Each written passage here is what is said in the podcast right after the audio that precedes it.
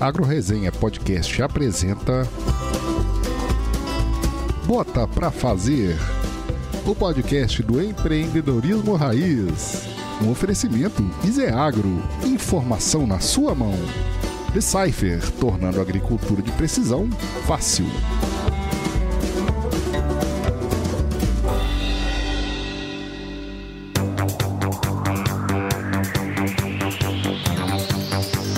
Seja bem-vindo, seja bem-vinda.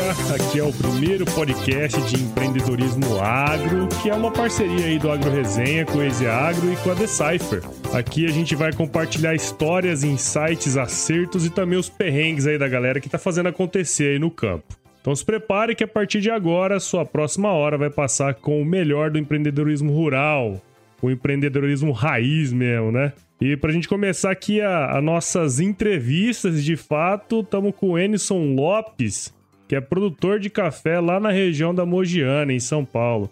Enison, muito obrigado pela sua presença aqui no podcast. Muito obrigado, eu que agradeço a oportunidade de vocês e de todos aí para a gente poder estar tá esse momento trocando ideia, fazendo network e aprendendo mais. Bom demais. E nessa empreitada aqui vai estar tá comigo novamente, que vocês já conhecem, o Matheus Calheiros e o Murilo Betarello. E aí, turma, como é que vocês estão? Fala, Paulo. Fala, Murilo. Fala, Enio. Bom dia, boa tarde, boa noite, boa madrugada para quem é do leite, né?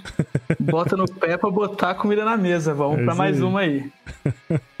e aí, Murilão? É isso aí, pessoal. É, 2020 temos fartas colheitas. Para quem gosta de plantar, colher é sempre bom. É, é isso aí, é isso aí. Bom, então vamos nessa, né, cara? Eu acho que a gente tem que muito aí para explorar aí do nosso convidado. E aí, só pra gente começar aí o nosso, nosso bate-papo, acho que seria legal, né, cara? Se você pudesse contar um pouquinho da sua história aí pra gente. Meu nome é Edson Lopes Ferreira Filho, eu sou filho de produtor, neto e bisneto de produtor. Estou na quarta geração de produtor, é na região da Alta Mogiana. Nós moramos em Franca, interior de São Paulo. Temos propriedade em Biraci, Minas Gerais, a família do meu pai, meu pai, em Ristinga, São Paulo. E aproximadamente há três anos, eu e minha esposa iniciamos um projeto piloto fora do guarda-chuva do meu pai, fora das empresas do meu pai, e fomos empreender e plantar nosso próprio café. Eu sou pai do Arthur, que está com dois anos e oito meses, e o Otávio, que deve nascer dia 2 de janeiro. Uh, Agora já. Coisa boa, hein? 2000. é. é.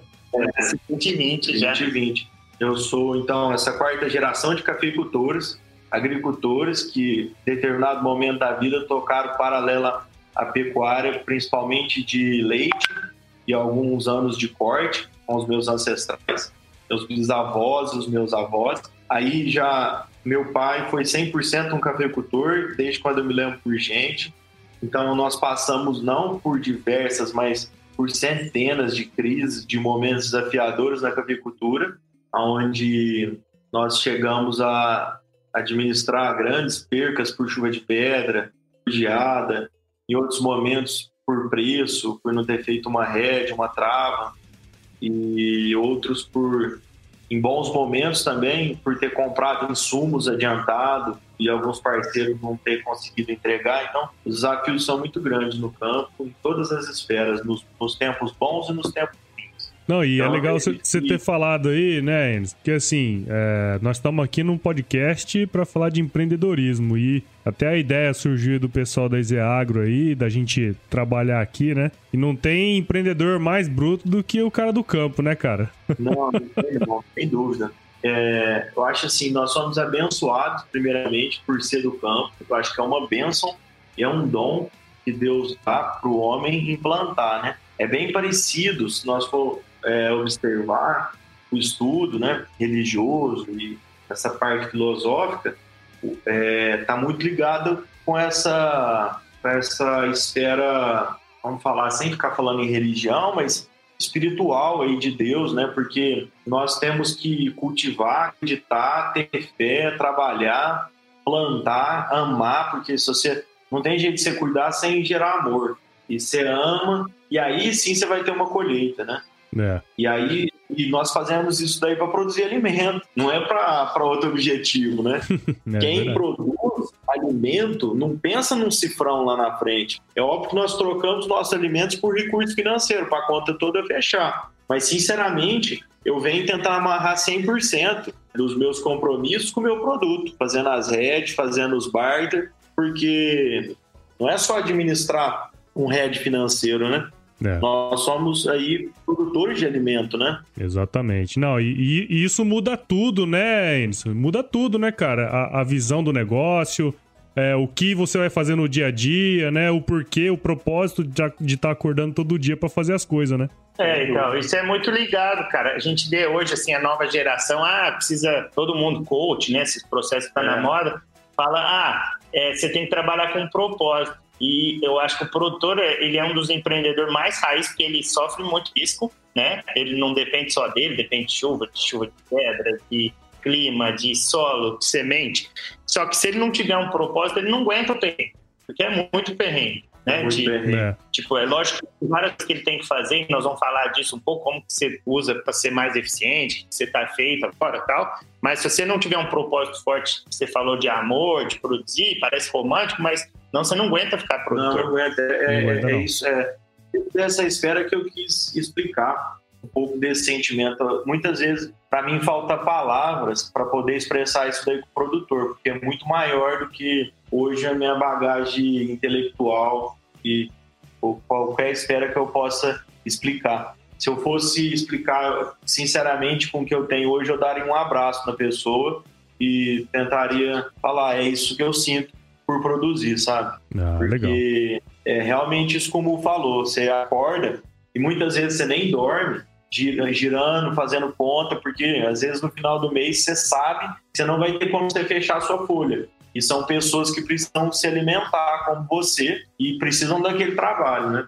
E você está produzindo alimento. É. Então, quando essas reviravoltas de mercado aí, de dólar, de commodity, nosso preço está muito ligado a isso daí. Embora nós fazemos um café especial, buscando diferenciais, mas isso é algo novo para o produtor, muito desafiador, porque nós estamos lá atrás na cadeia, somos nós que produzimos, né? Muitas vezes o nosso produto tem um valor agregado lá na ponta, lá no consumidor, são poucas as pessoas que ganham esse ágio, né? É, nós ficamos com a maior parcela do risco, ou sinceramente, toda a parcela do risco. Eu sei que muitos da cadeia não têm as margens que o produtor possa ter, ou e alguns têm muito mais. Mas o problema é essa complexidade da cadeia e deixar nas costas do produtor a bomba, porque isso aí deveria ser diluído com todos, né? É, pensando é, na cadeia, né? Pensando na cadeia, o ideal seria ser diluído, mas óbvio que todos os elos aí eles têm os seus riscos, né?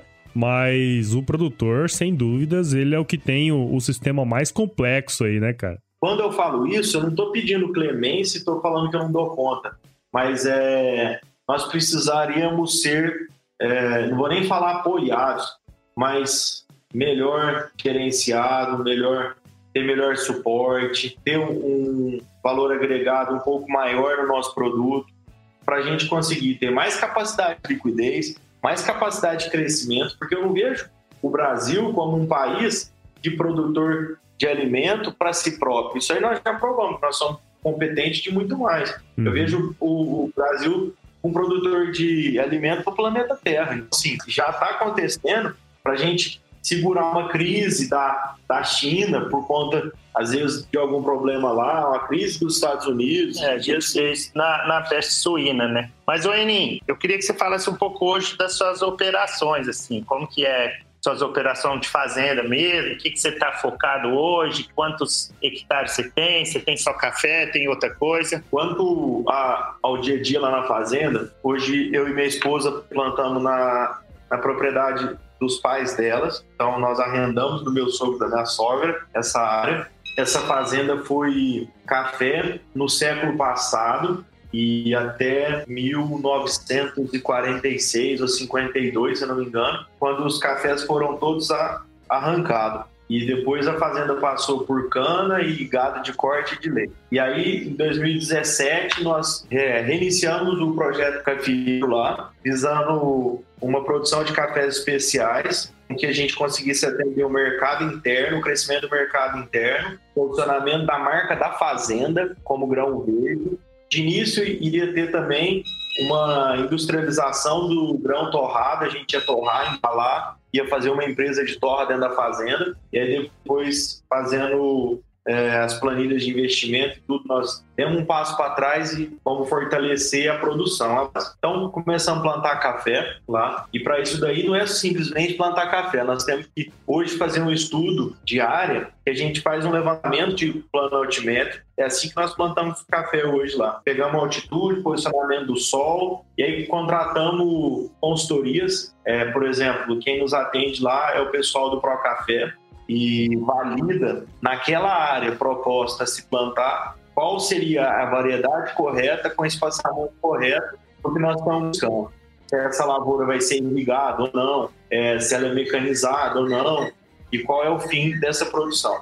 Depois de tudo isso feito, eu sempre tive uma preocupação muito grande em se plantar café, lembrando que eu sou a quarta geração, nas fazendas do meu pai, tem algumas lavouras que meu avô plantou, meu avô paterno, e essas lavouras têm mais de 48 anos de idade, algumas até com 51 anos de idade. E elas são altamente produtivas. O porquê que hoje nós estamos quase 100% de renovação dessas áreas? Porque elas não mecanizam, elas não entram colhedeira pelo espaçamento que foi plantado. Porque se nós fosse pegar por produtividade, seriam plantas que iam rodar o século e elas têm uma capacidade de produção muito alta. Então, foi uma escolha de espaçamento, talvez como eu votei na época, porque não existia tecnologia de mecanização, que fez com que nós arrancássemos as lavouras hoje. Então, eu sempre penso lá na frente para os meus filhos e às vezes meus netos assumirem essa sucessão das áreas plantadas, é, quais são os desafios que eles possam ter lá na frente. E um dos maiores, no meu ponto de vista, hoje, é a preocupação de evapotranspiração, insolação e, e posicionamento de quebra-ventos. É, imaginando que a cafeicultura é uma lavoura perene e nós plantamos ela para médio e longo prazo, a entrada, as faces, a exposição das faces de sol e de vento, a gente tem um problema hídrico aí, um percentual de perca hídrica muito grande.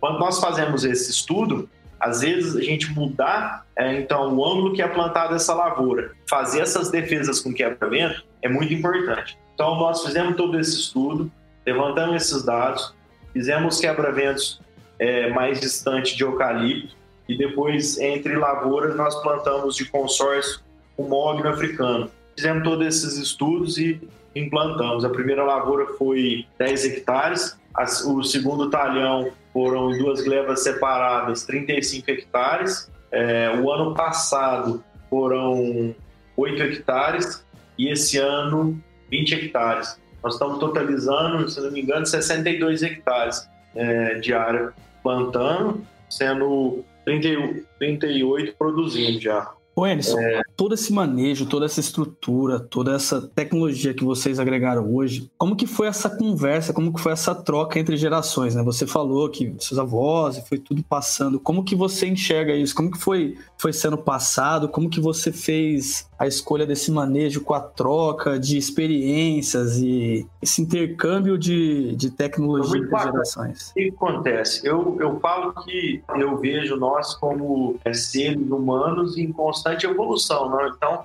nós estamos hoje com uma consciência e com um posicionamento e logo após vem uma experiência que às vezes nos muda. Não o posicionamento muito radical, mas nos muda toda é, concepção que tinha pela uma experiência tomada, né? Então é muito importante a, a, a fala, as histórias, né, dos ancestrais, fazer esse resgate. Na verdade, eu acredito que esse é o diferencial do jovem empreendedor no campo ou em qualquer outra cultura que a gente seja sucessor. É acatar as experiências como exemplo, mas também não nos limitando para novas experiências dentro daquele é, dentro daquela esfera, lembrando que os, que os tempos são outros, né? Por exemplo, a minha avó é viva, a minha avó paterna, então foi o, o, o pai dela quem começou a cafeicultura. E eu tenho feedback delas mensais, semanais, em alguns períodos diários, quando o bicho aperta mesmo, é uma das mentoras minhas. Então, eu vou até ela, ela é extremamente lúcida, ela já perdeu as vistas, mas ela ainda é ativa na fazenda, ela vai na fazenda, vai no campo, ela pega nas plantas, ela sabe falar se aquela lavoura está com cargo ou não, pela quantidade de roseta.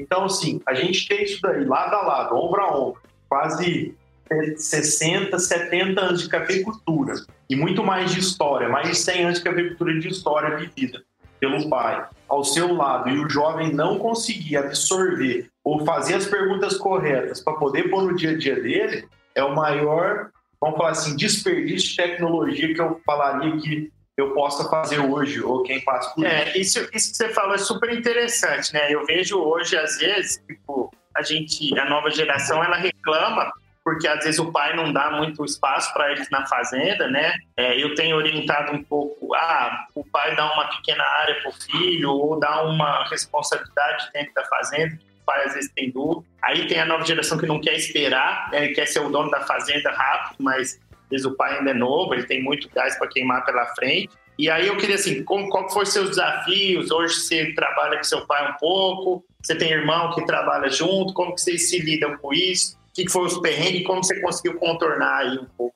Então, dentro dessa escala sucessiva, familiar, eu comecei a trabalhar com meu pai muito cedo para buscar minha independência financeira, aproximadamente aos 14, 15 anos de idade, nas férias. Aí eu vi que. É, legal, só fazer um adendo rapidinho. Eu conheço o Enio da época que a gente tinha 14, 15 anos e tirava gado no leilão, né? É verdade. E, viu, e vocês trabalhando com 14 anos aí, cara, imagina o Ministério Público aí hoje, hein? Ah, Ministério do Trabalho.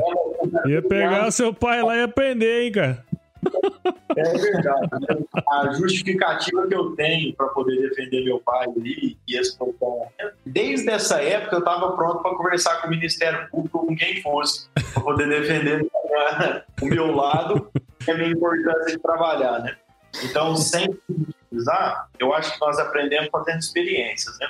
Bota para fazer um oferecimento de Cypher, tornando a agricultura de precisão fácil. Eu comecei a trabalhar muito cedo e eu vi que só trabalhar para o meu pai eu não ia chegar em lugar nenhum, então eu precisaria gerar mais negócios com esse trabalho. Então eu trabalhava na época de férias e oportunidades que tinha ali, feriado, alguma coisa, é, juntava capital, comprava gado, recriava esses animais nos pastos, para que quando eles engordassem, eu tocava lá um, é, um garrote por dois ou três bezerros, um boi por três ou quatro bezerros. Eu já era custeado porque eu não pagava arrendamento de pasto. Então tinha uma, um incentivo muito grande ali dos meus pais. Não pagava sal do gado. Então também era um custo muito interessante por ver esse empreendedorismo inicial, essa força de vontade, eu tive esse estímulo, certo? O que, que acontece em curto, médio prazo? Eu busquei minha independência financeira. Se eu tivesse é, buscado a construção é, do meu projeto de vida, teria sido mais interessante. Por quê? Quando eu achei, achei que fosse o meu ponto de equilíbrio, eu diluí esse capital e comprei um carro. E bati esse carro e fiquei sem capital. E perdi todos esses Acontece, né? Guri é guri em qualquer parte do mundo, né? Mas aí eu comecei a trabalhar com 14, 17, eu comecei a minha independência e quebrei minha empresa. Ainda fiquei devendo meu pai. É, não tinha carta, a experiência era meio complicada na época. Aí, é, comecei a trabalhar, abaixei a cabeça, fiquei três dias numa deprê fudida, e agora eu nunca mais trabalho, quebrei com 17 anos e tal. Cara, eu em 17 anos de idade, véio. se eu continuar nessa daí, eu vou passar a vida inteira revoltado, não vou sair de nada. Vou voltar a fazer o que eu sempre soube fazer, vou voltar a fazer negócio. Voltei a trabalhar e fazer negócio, nesse meio tempo estudando. Aí comecei a trabalhar com meu pai com mais afinco dentro da fazenda. Peguei o serviço de, de deixar os estoques de insumos abastecidos. Então eu fazia parte do almoxerifado. Tomava conta de insumos agrícolas, né? então meu pai fazia as compras e eu fazia parte do controle de insumos. Eu comecei ali. E desde ali eu já tentei remodelar o sistema do meu pai, com apontamento do sistema. E meu pai, não, não, não, não. Então eu sempre tive grandes desafios, como todo jovem tem, em colocar suas ideias em prática. O que, que eu saquei muito cedo? Quando eu tentava vender uma ideia para o meu pai como minha, tinha um problema muito grande de aceitação, certo? Uhum. Eu não conseguia entender isso daí. Eu, o importante não era falar se a ideia minha ou era do meu pai, era implantar a ideia e tentar validar ela para ver se eu estava certo ou não, porque se eu tivesse certo, eu tinha uma estratégia, um caminho a, a seguir. Se eu tivesse errado naquele momento, tinha uma outra estratégia, então precisava validar esse plano. E eu comecei a mudar o discurso com meu pai e tentei vender algumas ideias para ele, foi onde eu tive mais êxitos, e como se a ideia fosse dele e como se fossem projetos dele, a gente precisava startar. Então, eu mudei um pouco o meu discurso. Eu acho que isso é uma dica para os jovens que às vezes tenta chegar para o pai e falar: pai, tem uma ideia revolucionária, vai mudar a, a, nossa empresa ou a sua empresa, o senhor tem que comprar ideia. Não é bem assim. Eu acho que o jovem tem que mostrar primeiro é, um ou dois ou três cases de sucesso, ele tem que começar uma startup ou um micro negócio dentro do negócio dele, ele tem que validar a ideia e ele não pode querer ser dono da ideia. Eu acho que ele tem que ser parceiro dessa ideia aí. Não, e isso é um, isso é um insight interessante, hein, cara? Porque assim, é, você tá colocando isso dentro do contexto da sucessão familiar, né? Mas é, se a gente colocar isso no contexto profissional, eu já conversei com algumas pessoas assim que o cara fala: Porra, mas eu tenho várias ideias aqui e meu chefe não, não, não vai, não deixa a gente implementar, não sei o quê. E na verdade isso aí também é um insight para essa turma, né? Não, não somente dentro da fazenda e tal, mas dentro das empresas também. Que é assim, pô, como que eu vou fazer com que essa ideia que eu vejo que é importante, ela seja implementada, né? Como que eu vou é, articular para que isso aí é, venha a ser um case de sucesso dentro da fazenda, né? Ou dentro da empresa. Acho que isso é um negócio bem interessante que você trouxe aí, né, cara? Eu acho que é isso aí, porque o que, que eu acho? Se o importante é a gente validar a ideia, porque se a ideia vem do seu raciocínio, nesse momento, primeira coisa, a ideia não é de ninguém. Toda ideia, ela é, no meu ponto de vista, se eu fosse falar, ela é da criação, então ela é de Deus e ela vem na sua cabeça como vem na minha, como vem na do outro, e a ideia é de quem executa, do meu ponto de vista. Então, a execução da ideia é muito mais importante do que o ideador dessa ideia. Afinal, a ideia é commodity, né? Então, o negócio é aplicar essa ideia, certo? Agora, como que eu vou é, fazer parte é, da aplicação dessa ideia como gestor ou como, ali, vamos falar, uma pessoa chave dentro dessa ideia. Então é um outro plano a se traçar. Mas se a pessoa tem uma ideia e ela quer guardar sete chaves, ou ela quer implantar a ideia dela dentro do sistema, eu concordo com você plenamente. Se é dentro da sucessão familiar, se é fora da sucessão familiar, essa ideia vai ficar na gaveta e não vai conseguir colocar ela. É, porque ninguém faz também nada sozinho, né, cara? Tipo, você tem gente para comprar a sua ideia. Então, tipo, ah, a gente fala, até em startup, o primeiro tem, chama de pitch, né? Você vender sua startup para os investidores e tal. O primeiro pitch que você faz é para o seu sócio.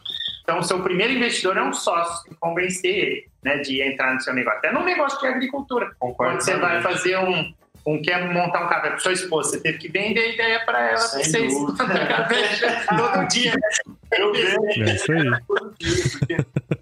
Principalmente ela, né? Ô, Eni, quando que você sentiu assim mesmo que foi aquele, tipo, que você conseguiu mudar a estratégia e falou, não, agora meu meu velho tá comigo, agora o negócio tá mudando, a gente tá com... Teve algum exemplo assim pontual que você falou, nossa, o jogo virou, agora tá, tá dando bom. Isso é legal, essa, essa experiência é legal. Eu dei muita cabeçada, mas muita mesmo. Acho que foi o cara que mais deu cabeçada de frente com o pai. Aí você imagina, meu pai que é RAM lá, sabe? Esse carneirão lá. E eu posso dizer que eu era um tucurão, cabeça dura também. Então nós ficava batendo de cabeça. Só que toda vez eu perdia, toda vez eu perdia. Eu falei, você quer saber? Eu vou parar de dar cabeçada com meu pai. Por mais que eu veja meu pai perder dinheiro a curto prazo, a médio prazo, a longo prazo eu vou defender o meu capital. Como? Me especializando, me capacitando para eu poder ganhar garantia do meu pai crédito com meu pai. Não é crédito financeiro, crédito nada, mas é crédito na fala, crédito na execução de algum projeto, até na elaboração dele. Como que foi isso daí? Para a gente provar para nós mesmos, para o universo, para um sócio, para o investidor, para quem for, que você é capaz, só tem uma forma de você fazer isso, é executar, certo? é você ter um case, mesmo que pequeno, mas um modelo aplicado. Mesmo de uma ideia que seja revolucionária, você tem que desenvolver ela e traçar a aplicabilidade dela, porque senão é muito vago isso daí. Falar, ah, vamos plantar café sombreado nesse range tal, vai produzir mais, a qualidade é melhorada, tal, tal. Você tem esse café? Não. Você conhece alguém que tem esse café? Não. É coisa da sua cabeça? É. Mas eu juntei aqui, aqui, aqui, eu estudei muito, tal, tal, tal. Beleza.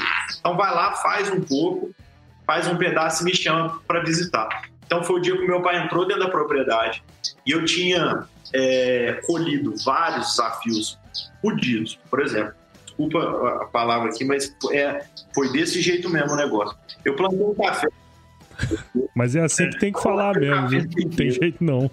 Eu tava numa fase da minha vida financeiramente quebrado, financeiramente, tinha saído de uma pecuária de corte, de elite, que eu tinha entrado, tinha investido três anos da minha vida em capital, em estudo, é, tinha fechado uma construtora que no meio do percurso eu abri dos 23 aos 26 anos de idade, abri uma construtora civil, empreendi no ramo imobiliário, Fechei essa construtora, remanejei o recurso tudo para pecuária de corte, pecuária de elite, traçando o objetivo em ser um dos maiores e melhores produtores de touro do Brasil em 2024 2025 e um dos jovens a exportar carne com selo de qualidade para o mercado externo. Porque eu via em 2016 a 2022 a gente ia ter um boom da carne com muita força. Então eu desenhei esse modelo, certo? Investir full em cima disso daí. Qualidade, qualidade, qualidade, precocidade. O Gu acompanhou isso aí bastante. O que, que acontece? É, quando meu filho nasceu, eu tinha que ir para o Acre ou para o Norte para poder aplicar o meu, a, a, minha pecuária de corte nas minhas matrizes. E aí tinha que mudar com a minha família. Minha sócia falou assim: Eu não vou nem a pau, eu não vou sair daqui e criar meu filho longe do meu pai e da minha mãe. Você vai para lá, trabalha e volta. Puta que pariu. Eu falei: Se eu fizer isso, nós vamos largar, vamos mesmo. Eu, Moiou. norte, se ter projeto seu, é, eu até compraria a ideia se, eu, se nós continuássemos é, sem ter filho há alguns anos, mas eu não quero criar meu filho longe dos, dos meus pais e, e dos seus pais. E realmente, de fato, quando meu filho nasceu, eu peguei ele nos braços, falei, cara, esse modelo da pecuária tá fora, meu negócio é cafeicultura. Eu tive consciência de toda essa ancestralidade em ligação, assim, sabe? É muito recente isso daí. É do nascimento do Arthur, do meu primeiro uhum. filho. Então, cara, abrir mão da pecuária naquele momento financeiro, eu ia assumir grandes desafios financeiros pela frente. E o que, que ia pagar esses desafios financeiros? O projeto de café, que é um projeto de é, médio e longo prazo. Você planta uma, um pé de café, ele demora três anos para produzir, dois anos e meio. Então você não tem recurso. Para dar a primeira safra, né? É, para dar a primeira três safra. Exatamente, para dar a primeira safra. E eu plantei café um ano, dois anos, três anos, e agora estou plantando no quarto ano. Então o negócio é daquele jeito que vocês imaginam. Então você tem que cercar todas as margens. O que, que aconteceu? E o meu pai, sabendo de tudo isso, minha, minha, minha família sempre me apoiando, eu tentei cercar de tudo, mas eu falei assim: eu não vou irrigar esse café, porque é um investimento que você tem muito alto no início, para ser diluído aí nos quatro, cinco primeiros anos de, de safra, né? Cara, e eu plantei esse café sequeiro nessa região, defendi com tudo, matéria orgânica, mulching, que é a roçada jogando o capim para a linha do café, esse, gesso, uma pancada de gesso mesmo, fazer aquela irrigação branca, é, sombreamento com os milhos. Nossa, rapaz, chega a época da seca, nós estamos ali no eixo em Ristinga, 850 metros, 900 metros de altitude, um solo extremamente argiloso. Você chega ali no meio, para o final da seca, o solo racha e você cabe os quatro dedos dentro do solo, assim, sabe? Toda capacidade hídrica superficial que existe naquele solo ali, cara. E as plantas derretem no estresse hídrico. E aí não tem jeito, cara. Você perde safra mesmo. Eu perdi safra da minha primeira lavoura. Aí absorvi, já tinha redeado no plantio essa lavoura, tinha vendido café futuro. Eu lembro que eu colhi o café agora em 2019, o café estava 420, eu tinha café para entregar 600 e não tinha café, por conta de não ter feito essa irrigação. E aí ia vir 70%, 80% do meu café plantado no próximo ano, que é agora 2020, com a mesma pancada, sem irrigação. Cara, em 30 dias de feedback com meu pai diário e com os meus mentores aí, eu resolvi irrigar meu café, sem recurso, e fui desdobrando e fazendo daquele jeito. Muito agricultor faz, e eu também, no caso. Primeiro você faz a dívida, você compra o projeto, depois você vê como é que você vai pagar. Verdade. Né? Quando você vai trocar uma ideia com o investidor, tudo por gente do mercado é, ele não fala, tem coragem Você vai quebrar, você vai quebrar mais. Fala, cara, Deus vai prover, eu vou trabalhar, eu vou pagar. Eu não sei como, mas vai dar certo, porque não tem jeito de voltar mais. Agora, tem um amigo meu, ele chama João Paulo Varenga, ele é dono da Copenhague Construtora, uma das maiores construtoras aqui de Franca. Ele fala assim, Enes, ele fala, e ele é um, um, uma das pessoas que é chave nesse crescimento nosso também. O pai dele é sócio do meu pai, num contrato de arrendamento há mais de 15 anos, são amigos de infância e eu também sou do João Paulo. Ele fala assim, Enzo, a regulagem é só para frente, meu. Tem regulagem para trás. É só para frente. Mete o pau e trabalha. Então, ali eu tomei esse aprendizado, fiz essa capacidade de investimento a curto prazo, irriguei todas as lavouras com um projeto, um dos projetos tecnológicos mais top para café, que é a empresa é, israelense Netafim, tem várias outras boas, mas é um projeto top dela, com filtros de areia, é, filtros com reto lavagem, enfim, tudo digitalizado. A gente, por as controladoras via celular, liga, desliga, vê se está irrigando, se não está irrigando. Fez um projetão top de irrigação, irrigamos esses cafés. E aí, o que, que acontece? Meu pai pirou, porque ele falou, cara, eu apostava tudo, eu, você ia dar um passo para trás, você deu dois para frente. E eu acho que eu não teria dado esses dois para frente que você deu. No máximo, eu teria dado um. Então, foi o meu primeiro reconhecimento, faz uns oito meses que eu tive esse feedback do meu pai. E agora, com as lavouras indo para algumas para a primeira safra e outras para a segunda safra, essa que frustrou é, produção na primeira safra, a lavoura está com potencial de carga altíssima para a segunda safra. As de primeira safra estão com pegamento top também, estão indo muito bem para a primeira safra. E, e, aí meu pai anda lá e vê num modelo aí de 60 hectares de café, aproximadamente, ele tem um case aí no, de trabalho de 680 hectares de café, e aí ele fala, cara, eu não tenho nenhuma lavoura com a sua qualidade, eu posso ter às vezes lavouras iguais, mas eu tenho lavouras melhores que, do que você hoje, você está chegando no nível muito alto de perfeição. Então é assim, você provando. E aí, é, é aí, aí você começa a vender o projeto pro seu pai. Entendeu? Aí você começa a vender o projeto com um sócio, com maior legal. força, ou para um investidor, porque independente desses alavancos, você prova no campo que é pagável esse investimento. Esse ô, ô, nesse caso, cara, gente, assim, como que você acha que. Até vi um post que você fez que como que você acha que vai ser a cafeicultura do, do futuro? futuro? Eu abastei. E eu achei muito estranho porque você não respondeu esse post, Murilo. É, porque eu ia te perguntar aqui. Eu falei, ah, isso aí eu já sabia que. Deixou ah, guardado é aí na manga. Vou guardar para perguntar aqui. Legal. ó, olha, ó, olha para mim, então, o que preenche uma linha de raciocínio quando eu vou fazer um post desse. Preenche a minha dúvida, incerteza e probabilidade, certo? É, da cafeicultura do futuro e preenche raciocínio, cara, eu, eu juro, eu, eu pensei no Murilo quando eu fui fazer, não só no Murilo, pensei no Murilo, no João Paulo, no meu pai, nos meus avós, nessa tomada de galera, independente da idade, mas está na mesma energia de transformação e de, e de mudança, para elaborar uma pergunta dessa, porque a tomada é como vai ser a cafeicultura do futuro? Eu, no meu ponto de vista, eu respondi a pergunta, eu mesmo fiz e eu respondi. Eu acho que a cafeicultura do futuro vai ser é, uma ponte entre a produção e, e, o consumidor. Então, eu acho que vai ser um, um, Nós vamos conseguir fazer uma ligação com o consumidor muito grande, onde nós vamos agregar turismo, é, workshops, palestras, cursos, não só para o pessoal da cadeia, não só para agrônomos, não só para consultores, não só para pessoas diretamente envolvidas, mas sim para consumidores. É, se a gente for tomar na Europa antiga, as vinícolas são manejos de produtos há, centenas, milhares de anos.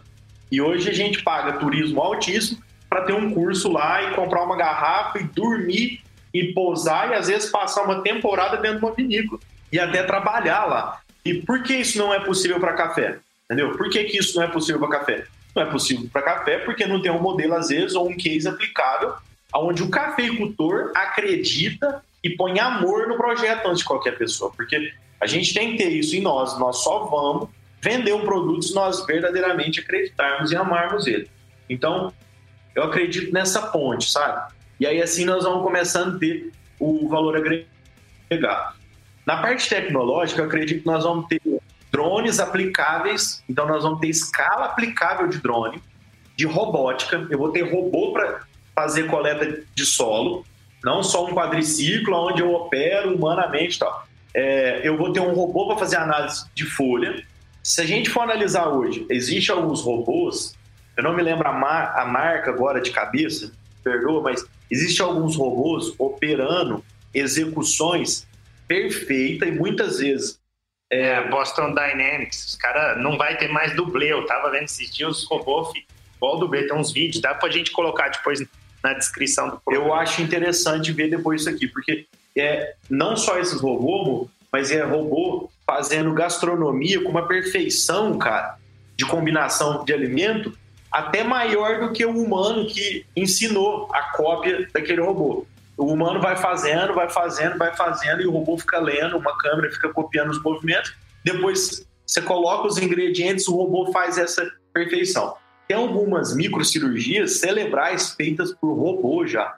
Então, quando a gente vai ver a tecnologia hoje, ela é muito maior do que aplicável. Obviamente, para a gente trazer isso aí para o campo, tem que ter uma diluição. Por exemplo, se eu fosse citar o exemplo da tecnologia de celular que nós temos hoje num aparelho que era um telefone, que antigamente nem existia, depois ele passou a ser a fio.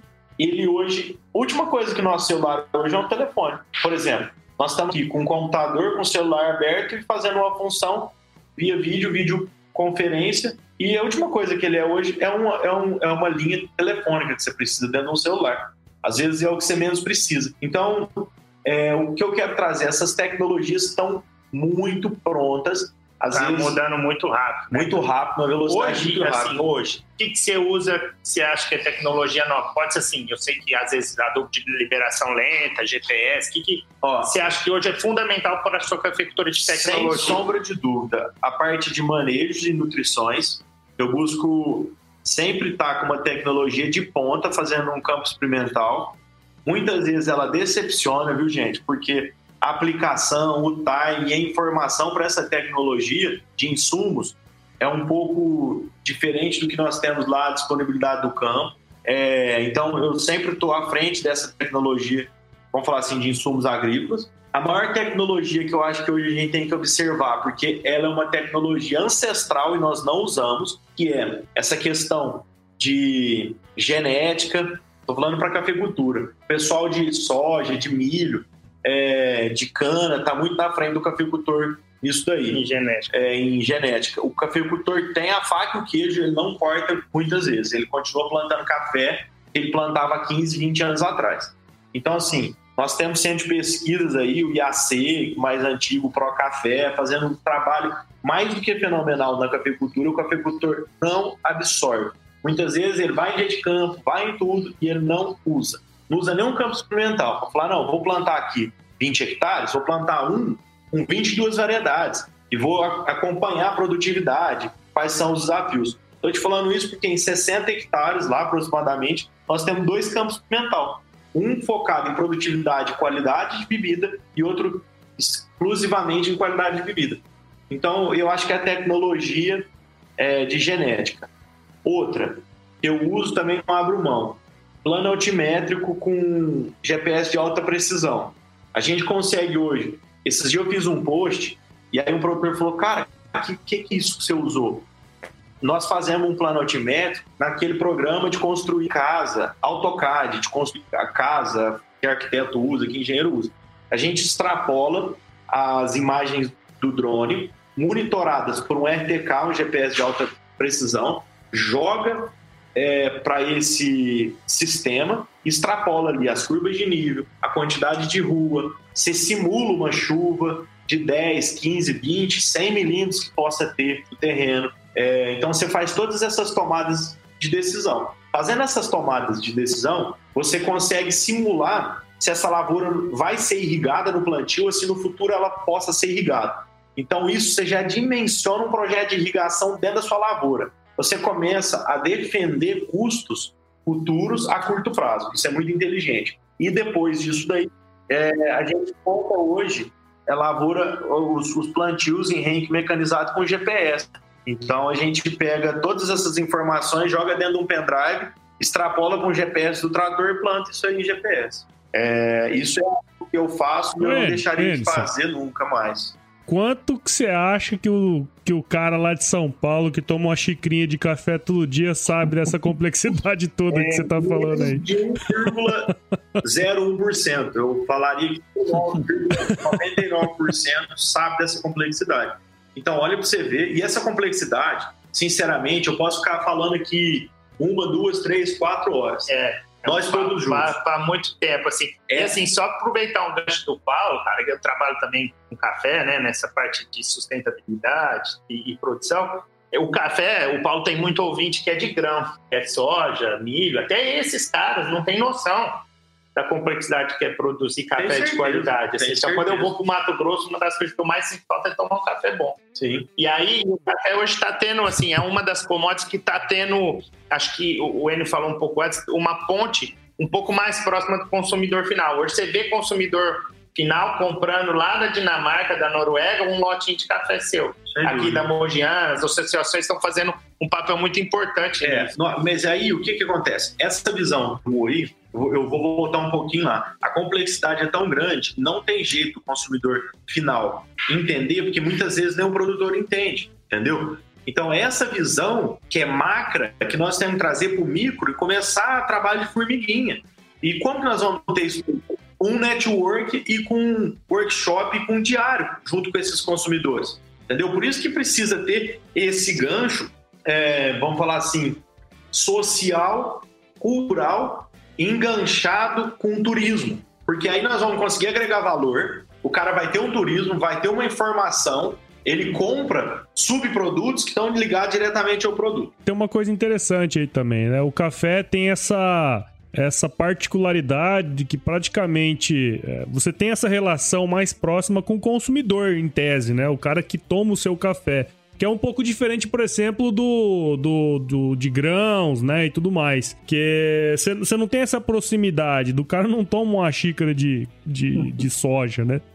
Então, tem, você tem como trabalhar um pouco mais isso. E sem, sem dizer que o café é extremamente cultural, né, cara? Você, todo lugar que você vai tem um cafezinho. Tem uma coisa desse Eu jeito também. Eu concordo com né? você e com o Murilo nessas duas teses. Essa é a, é a pergunta do Murilo antes e a sua é a mesma pergunta. Só que é o seguinte: vou falar o meu ponto de vista. É, eu concordo com você, só que olhando como produtor de café especial agora, saindo de produção de commodities, de grãos, saindo de produção de commodities de café e olhando como produtor especial de café. Nós estamos anos-luz atrasados, é, juntando a informação hoje, juntando os meios de transmissão e essa conectividade que a internet nos proporcionou e nos deu, e a facilidade hoje aérea de você, às vezes, estar fisicamente e outras vezes virtualmente em qualquer lugar do planeta ao mesmo tempo, nós estamos muito atrasados ainda porque o café nós vendemos como commodity na Bolsa de Nova York, travamos o dólar e travamos diferenciais. Só que ele é um produto, uhum. muitas vezes, ou pode falar que 100% das vezes, vendido para o consumidor final como um produto específico, com valor agregado alto, não é uma commodity. Então, assim, ele é um produto que é commodity até determinado tempo da cadeia e depois ele vira um nicho e é vendido dentro de uma xícara. Então, quando você pega essa xícara, ou você ia pegar uma xícara de grãos, transforma ele num valor físico de café verde e na perca do café torrado e traz ele, você vê, cara, como que o valor agregado desse não é pagado nem 10% para a cadeia produtiva? Certo? E quem que é o responsável disso? Sou é. eu que sou o produtor, detentor do produto. Então, é uma força muito fragilizada política, social, é, econômica, é, a classe dos produtores, assim. Então, eu acho que nós estamos anos-luz atrás do nosso potencial como produto, entendeu? Putz, é, isso aí é conversa, eu acho que para mais de, de hora, né? A gente, tipo, putz, eu vejo a diferença do Brasil, da Guatemala, mas acho que nós temos que ir pro, pro último bloco aí, Enin. Vamos lá. a, a, conversa é, é longa mesmo, terminável. Eu, eu converso muito com amigos e entusiastas, assim, até cafeicultores, é interminável essas conversas. Vamos dizer, o calcanhar de Aquiles de qualquer cadeia produtiva, né? Como que nós vamos agregar valor, é, ter um diferencial para que a gente consiga ter mais rentabilidade, né, cara? Então, esse é um bate-papo que realmente vai longe. E eu acho que, pelo que eu pude perceber aí, o pessoal também pode dar suas considerações aí. Você é um cara que tá nesse caminho e não tem dúvidas que tava nesse caminho desde a época da pecuária, inclusive, né? e agora tá só, só aplicando isso na, na cafeicultura também, o né? O maior ganho de sair como um pecuarista e entrar de cabeça nessa cafeicultura do futuro, na cafeicultura e buscar uma cafeicultura do futuro, é essa sinergia, porque é o meu espírito inovador e constante inovação para que, que venha em curto e médio prazo esses desafios, porque a gente não, não come uma carne Angus prêmio aí, e muitos produtores de carne Angus é. não, tem, não tem prêmio. O cara produz uma puta carne Angus e ele não tem prêmio. Muitos sabem que não tem prêmio, outros não, se, não vê importância de prêmio, e outros produzem e não ganham o ágio necessário também. Então, eu acredito que é, tenha esse gap produtor, ou de deságio, ou de ágio, depende do ponto de vista, em toda a cadeia brasileira. Então, é, é aí que eu falo para vocês, volto lá no começo da nossa conversa, o potencial do Brasil e o tanto que nós perdemos para nós mesmos. É como verdade, não vendedores razão. de produtos. Nós não vendemos, nós produzimos. Nós, nós damos, nós emprestamos e nós não vendemos. É, ou nós pensamos tanto em vender, vender, vender, vender, vender, faturar, que nós esquecemos muitas vezes de apresentar o produto, né? De é, colocar uhum. não como uma venda, mas como é, é experiência. É, é, dentro da experiência mesmo, né? Não venda café, venda a experiência do café, mas ah, sim, eu estava negociando com uma torrefação em Amsterdã, Eve Gold, com Thomas, Hamburgo, desculpa, estava em Hamburgo na Alemanha, com Thomas, e aí ele falou assim: qual é o preço do seu café? Aí eu falei para ele: é X o preço. Por quanto você me vende o seu café? Y. Aí ele falou assim: sabe por que vocês não vão conseguir agregar o valor? Vocês são muito direto no preço do café e vocês não vendem o valor do café. Meu café vale tanto. O valor do meu café é Y, é XY ao tem quadrado. Vender a singularidade. Você tem, exatamente, você tem que valorizar, você tem que pôr o valor, não o preço. Quando você põe o preço, você tá velado, tá no supermercado, tá promoção. Tá. Quando você coloca o valor, você traz toda essa força. E, caramba, comercial, eu nunca falei valor, né? Minha operação vale tanto, vale uhum. a sua uhum. experiência, porque o, o custo desse produto, mas os riscos é igual a tanto. E aí a gente coloca esses projetos sociais, impacta com a qualidade de um produto especial. Nossa, então a valorização, o valuation. Então a gente teria que aprender um pouco essas startups, sabe? Vender o produto, que muitas vezes não é, e é ao mesmo tempo. Eu acredito que nós estamos no caminho certo, é, estamos trilhando aí em, em busca dessa valorização e vai chegar. Beleza, não, é isso aí mesmo, cara. Acho que é o, é o, grande desafio aí das cadeias produtivas agropecuárias, né? Mas vamos, as coisas estão caminhando bem aí. Vai demorar um pouquinho, mas nós chegamos lá, né? Bota pra fazer um oferecimento Iseagro. Informação na sua mão. Então, Enes, para esse último bloco aqui, a gente sempre pede para os nossos entrevistados aí alguma dica, né, de entretenimento aí, ou dica de leitura, série, filme, né? Tudo relacionado aí ou à sua atividade ou não, né? Onde que os nossos agroempreendedores, eles buscam conhecimento. Você tem alguma dica aí para dar pra gente, cara? Sim, tem, tem algumas. Falando aí dentro do estágio de cafeicultura, mas eu acho que possa estender para todo o campo agrícola, eu busco muito network e capacitação na Fundação Pro Café. Eu acho que é um instituto de pesquisa é, que nos auxilia muito com os livros e os cursos e as palestras que tem. É, também uhum. eu busco bastante tecnologia na internet, sites ou, ou até universidades, pesquisas que eu possa estar tá lendo e aprimorando. Acho que na internet tem bastante coisa, no Google. E eu, eu acredito que para a gente validar, a gente é, teoricamente tem que ir nos campos experimentais, tem que buscar esses pesquisadores, né? É, eu visitei algumas fazendas esses últimos meses e esses últimos anos, então eu acho que o network do produtor com produtor é um, é um gancho muito forte, independente se ele é pecuarista ou se ele é produtor de soja ou de milho ou de café. É, obviamente, se a gente nichar e buscar é, seu produto, é, acho que o network é maior e o ganho é maior. Mas eu acho que o network entre produtores falta bastante, falta muito. Network físico. A gente pode fazer esse network também virtual, via WhatsApp, via sites e Instagram. Via podcast. Também, concordo plenamente. É, eu faço parte da Associação dos Cafés Especiais da Alta Mogiana, então acho que se vincular ou buscar associações, federações, alguma coisa que possa te trazer um estudo ou uma linha de raciocínio sem muito compromisso, sem muito interesse, né? Compromisso, a fala é, sem muito interesse, sem te vender um produto, sem te trazer alguma coisa assim.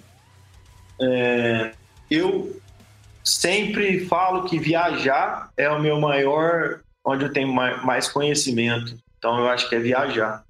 Eu acho que é comprar experiência de viagem, né? Então eu é, esses últimos meses eu tive na Colômbia, conheci a cafeicultura da Colômbia, foi fantástica. Visitei vários produtores lá, as fincas colombianas, absorvi lá essa experiência. Então acho que é viagem. Muito bom, beleza. É, acho que foi um, foi um bom, foi uma boa entrevista aí, né, pessoal? O que, que vocês acham aí? Ô, Matheus, você não falou muito, né, cara? eu... Matheus, Matheus eu, tá, eu, tô, eu tava ouvindo aqui, Nito, tudo que, que foi falado assim, eu tô anotando que eu vou, eu vou entrar direto na, na mente do meu pai, no Cezinha, né? Então, na hora que chegar lá na, no interior de Minas, no Coró ali, eu vou, eu vou até falar para ele não ouvir esse podcast para para entrar na mente dele que agora não vai mudar o trem lá também, né? é isso aí, mano. Legal, e aí, Murilo, alguma consideração Não, cara, aí? Foi bom, você foi o, o, é o primeiro convidado, é o segundo episódio dessa série. Ah, é isso aí. É, só, só um. O que, que, você tem de feedback? É, eu tenho um feedback que é até um convite para vocês. Eu faço parte voluntariamente dessa instituição, ela é chamada MSC, Associação de Cafeicultores é, de Café Especial da Alta Mogiana. É uma instituição sem fins lucrativos, é uma associação sem fins lucrativos que tem a detenção da origem geográfica dos cafés produzidos na Alta Mogiana, da, do, do IG, né? Então, do, da origem desses produtos, ela tem esse selo. Essa instituição defende os cafés da Alta Mogiana no mercado interno e externo. É uma associação regida 99% dos associados são produtores, mas tem algumas exportadoras e cafeterias que também fazem parte.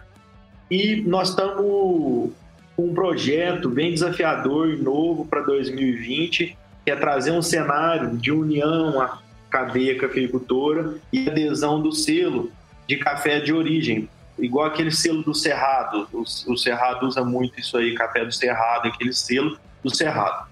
As estratégias abordadas nos anos passados dessa associação era vender esse selo para os produtores. Nós implantamos um modelo esse ano de vender esse selo para os exportadores e para o mercado externo. Então, nós já tivemos na primeira reunião um sucesso de venda de selo, a adesão foi fantástica. Então, o projeto lançou em 2020, vai meter o pau. E junto com isso daí, eu estou implantando outros projetos meus, nossos aí, para poder entrar em ação no começo de 2020. E um deles chama 5 Minutos com Café. É, imagina o desafio meu, hein? Em trazer tudo isso que nós falamos em aproximadamente uma hora de conversa em cinco minutos. Então, é cinco minutos com café. É, vai rodar uma vez por mês um case na sede dessa associação.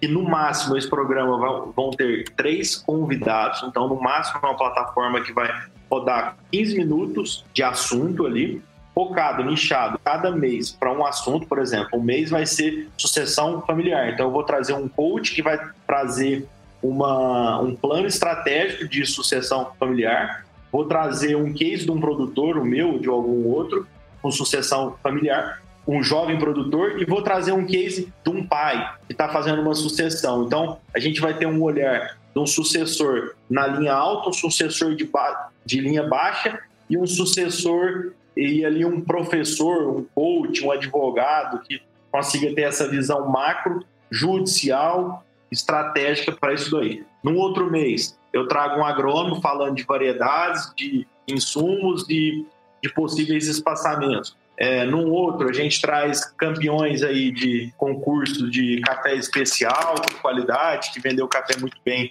no leilão, por exemplo. O melhor café do Brasil, só um gancho aqui para fazer um marketing também, o melhor café do Brasil 2019 foi de Biraci, Minas Gerais. O produtor, que é o Andrezão, que é muito amigo nosso aqui, e está dentro da região da Alta Mogiana. Então, o melhor café do Brasil em 2019 foi da região da Alta. Isso foi legal, né? Então, a fazenda mais sustentável de café do Brasil, que ficou em segundo lugar como a fazenda mais sustentável do Brasil, é da nossa região, da Alta Mogiana, de 2019. Então, nós estamos numa pegada, vamos falar assim, alta mogiana. No início, você lançou como mogiana. Mogiana paulista é uma, é uma denominação geográfica e a alta mogiana é uma outra denominação geográfica. Pega um pedacinho da mogiana paulista, mas é mais nichada. Então, a alta mogiana tem uma força produtiva em café, sinceramente, é um pouco suspeito de eu falar, mas nós somos os maiores, melhores produtores de café do mundo se eu fosse falar isso daí, é porque nós temos uma, uma condição geográfica, é, arquitetônica aqui de estrutura de solo e topografia de solo para produzir muito café de altíssima qualidade. Então, nós, nós o modelo desse estilo de café. Essa, essa vai ser aberto para produtores associados ou não associados, para poder trazer principalmente o jovem cafeicultor e eu estou muito preocupado e vai ser uma das coisas que socialmente eu vou trabalhar muito nessa sucessão aí.